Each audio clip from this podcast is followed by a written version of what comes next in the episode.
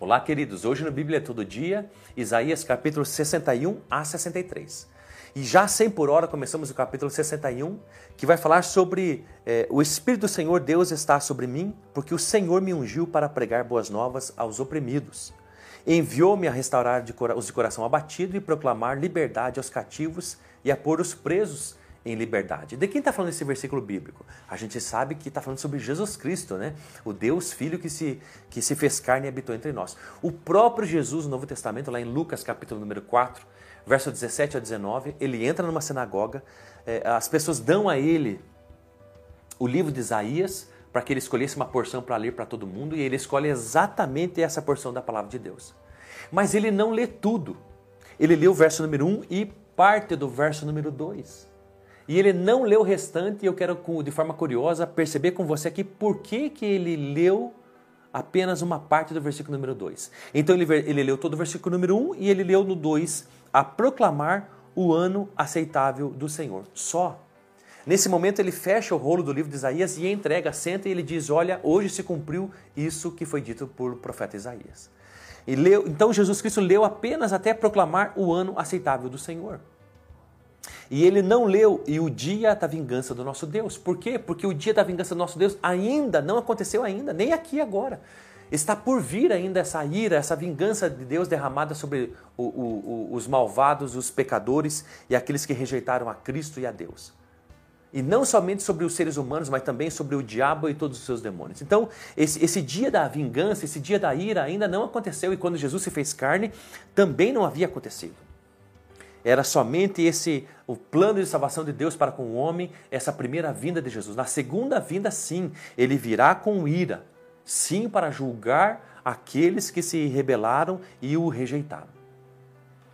E aí a palavra diz, diz que nessa segunda vinda ele virá de forma gloriosa, cheio de alegria virá sobre a terra, ele vai coroar então os seus filhos, ele vai substituir tristeza por alegria, é, é, é, ele vai substituir então coroa por ah, o que outrora era cinza. Então Deus vai transformar os seus filhos que de alguma forma esperam a vinda de Jesus Cristo, quando ele vier, vai ser uma alegria extraordinária a tal ponto que a tristeza que a gente pode ter passado nessa vida não vai se comparar com a alegria. O próprio Paulo fala sobre isso em Romanos, que nos está reservada. E então virá é, o reino milenar de Cristo. E o que nós faremos nesse reino milenar? Diz ali no verso número 4. Né? Jesus geograficamente estará em Jerusalém e, e, e, vai governar o mundo todo a partir dali. E o que nós faremos com ele por mil anos? Diz o verso 4. Eles edificarão as antigas ruínas a gente vai edificar aquilo que, que virou pó, a gente vai restaurar os lugares antes destruídos, a gente vai reedificar as cidades assoladas, os lugares devastados. É isso que a gente vai fazer. Por muitas gerações. Porque entenda, a terra de alguma forma vai, vai ser destruída, vai ser assolada, devastada de geração em geração por causa do pecado do ser humano que está explorando a terra, está destruindo completamente a terra, mas também pelo derramar da ira de Deus para com a humanidade. A terra vai ser destruída por essas duas coisas. A, a, a, o homem explorando a terra e a ira de Deus sobre a humanidade e que vai ser derramada também sobre a terra. E nós vamos passar mil anos então nesse reino de Cristo, restaurando todas essas coisas. Quanto trabalho nós vamos ter! Olha que coisa mais preciosa e maravilhosa. E nós seremos chamados nesse reino de milenar de Cristo, chamados sacerdotes do Senhor. Esse vai ser chamado o povo de Deus, não vai ser apenas Israel, vai ser todos aqueles que se entregaram a Cristo, que se arrependeram dos seus pecados, que mudaram a forma de pensar, que seguiram Jesus, que entregaram a sua vida a Cristo, que pediram perdão dos seus pecados, que pela fé se apropriaram desse plano de salvação de Deus para com o homem, chamado Jesus Cristo. Nós seremos sacerdotes do Deus Altíssimo, como diz Apocalipse, capítulo número 1, verso número 6. E então, capítulo número 62 vai falar sobre um novo nome que Deus então dará a Sião, né, Jerusalém, é, é, essa cidade santa. E está ali no verso número 4. Nunca mais te chamarão desamparada, nem a tua terra se denominará desolada, mas se chamarão Refzibá. Olha que nome interessante. E a tua terra Beulá, porque o Senhor se agrada de ti e a tua terra se casará. Então, o, o, o, Israel nunca mais vai ser chamado, o povo de Deus nunca mais vai ser, essa terra nunca mais vai ser chamada de desamparada, nem de, nem de desolada, mas de refzibá, que significa se agrada de ti, como diz o próprio texto. Deus se delicia em você. Deus se delicia com seu povo, com a sua terra. E também Beulá, que é o que? Significa que essa terra se casará. Significa o quê? Que Deus de alguma forma nos, no, no, se casa com a sua noiva, que é a igreja. Deus de alguma forma ele, ele nos toma para si como, como a sua mulher, como a sua esposa. E, e então esse será o nosso nome. A noiva de Cristo, a esposa do Cordeiro.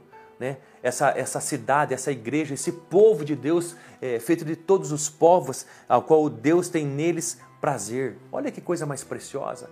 Por que, que Deus está dizendo? Será que Deus vai chamar a gente de, ô oh, Refsibá, vem cá? Não. Eh, Beulá, vem aqui. Não, não significa isso. Mas esses nomes têm significado, são símbolos da, da nossa relação com Deus na, na segunda vinda de Cristo. São símbolos daquilo que nos espera, daquilo que está por vir, de como Deus nos vê. E como será essa nossa relação para com Deus? Não mais de, de, de pecado, não mais de, de, de alguma forma eh, Deus indignado, não mais de alguma forma distante de Deus, não. Nós seremos delícias do Senhor e a sua esposa, a sua noiva. Olha que coisa mais preciosa. E diz o verso número 11: O Senhor proclamou aos confins da terra: Dizei à filha de Sião: O teu Salvador vem. Eu quero dizer para vocês: Jesus vem. O teu Salvador vem, e o seu galardão vem com ele, e a sua recompensa o acompanha. Saiba de uma coisa: Jesus Cristo está vindo, e ele está às portas. E ele também está trazendo consigo o seu galardão, que é recompensa em sua companhia. Portanto, saiba, não desista de Jesus Cristo. Persevere. Não o deixe, ele não vai te deixar. E você não está sozinho. E saiba de alguma coisa: é, é, Deus vai te recompensar. Saiba de alguma coisa, a gente vai receber de Deus. Perceba isso, Deus vai derramar sobre nós, vai nos dar algo, algo que tem a ver com a nossa dedicação, fidelidade, amor para com Ele. Da gente se separar desse mundo e viver para Ele de uma forma piedosa, correta, íntegra e de temor a Deus. Portanto, continue nessas coisas, não desista da santificação persiga esse caminho. A Bíblia diz lá no capítulo 35, verso número 8 de Isaías, que a gente já leu em vídeos anteriores, que esse caminho é tão simples e tão fácil de ser entendido que nem o louco errará esse caminho. Continue por isso em nome de Jesus Cristo. E o capítulo número 63, aí vai falar sobre o dia da vingança do nosso Senhor. Meu Deus, isso aqui, olha que coisa mais interessante. Porque Está vermelha, diz o verso número 2, a tua roupa e as tuas vestes como as daquele que pisa o lagar? Eu pisei no lagar sozinho e ninguém. Olha, Deus está falando ao profeta, aqui simboliza o Cristo, né? Eu pisei no lagar do sozinho e ninguém dentre os povos esteve comigo. Eu os pisei na minha ira. Perceba isso. Verso número 3, eu os pisei. Deus vai pisar a humanidade que o rejeitou Deus vai pisar como se pisa uvas no lagar. Eu pisei na minha ira e os esmaguei no meu furor, e o seu sangue respingou nas minhas vestes e manchei toda a minha roupa. Olha ainda que mais intrigante, diz o versículo número 4: porque o dia da vingança estava no meu coração, chegou o ano da minha redenção. Olha que interessante. Então saiba de uma coisa, você, Deus é amor, é claro que é, mas ele também é justiça. E o dia da vingança está estabelecido no coração de Deus, esse dia chegará. Perceba isso. Por isso que você precisa estar em Cristo e todo aquele que não estiver em Cristo vai ser muito terrível. Porque Deus vai esmagar. Deus com seus pés vai fazer moer, vai esmagar a humanidade que estiver lutando contra ele. E é isso que o diabo vai fazer com que a humanidade faça. É isso que o diabo está fazendo aqui hoje. De alguma forma, o diabo, com o seu sistema de governo no mundo, Deus criou o mundo e a sociedade, por isso a gente tem que amar o mundo que Deus criou, tanto a sociedade e as pessoas, mas a gente não pode amar o sistema de governo, de, de pensar do mundo, porque esse é um sistema do diabo. E o diabo tem feito as pessoas endurecerem o seu coração para com Deus e para com o próximo, e odiar tanto o próximo quanto a Deus e tudo que diz respeito a Deus. Seja uma cruz, seja uma Bíblia, seja uma igreja, estão botando fogo nessas coisas. Saiba que quando Deus vier, a sua ira está no coração dele e esse dia está estabelecido, ele vai esmagar essas pessoas. Portanto, quero te dizer, se você tem desprezado completamente as coisas espirituais, nem pensando na vida eterna, nem pensando em Deus, Peça perdão, se arrependa dos seus pecados, volte-se para Deus, para que quando Jesus Cristo vier, não seja para com você vingança da parte de Deus derramada, mas seja para com você redenção da parte de Deus, como diz o verso número 4, derramada, que é a graça de Deus para todos os seus filhos. Para os seus filhos, redenção. Para aqueles que rejeitaram a Cristo, ira. Qual você quer? Ore agora um pouco. Pense sobre essas coisas. Coloque o teu dia na mão de Deus. Diga para Ele.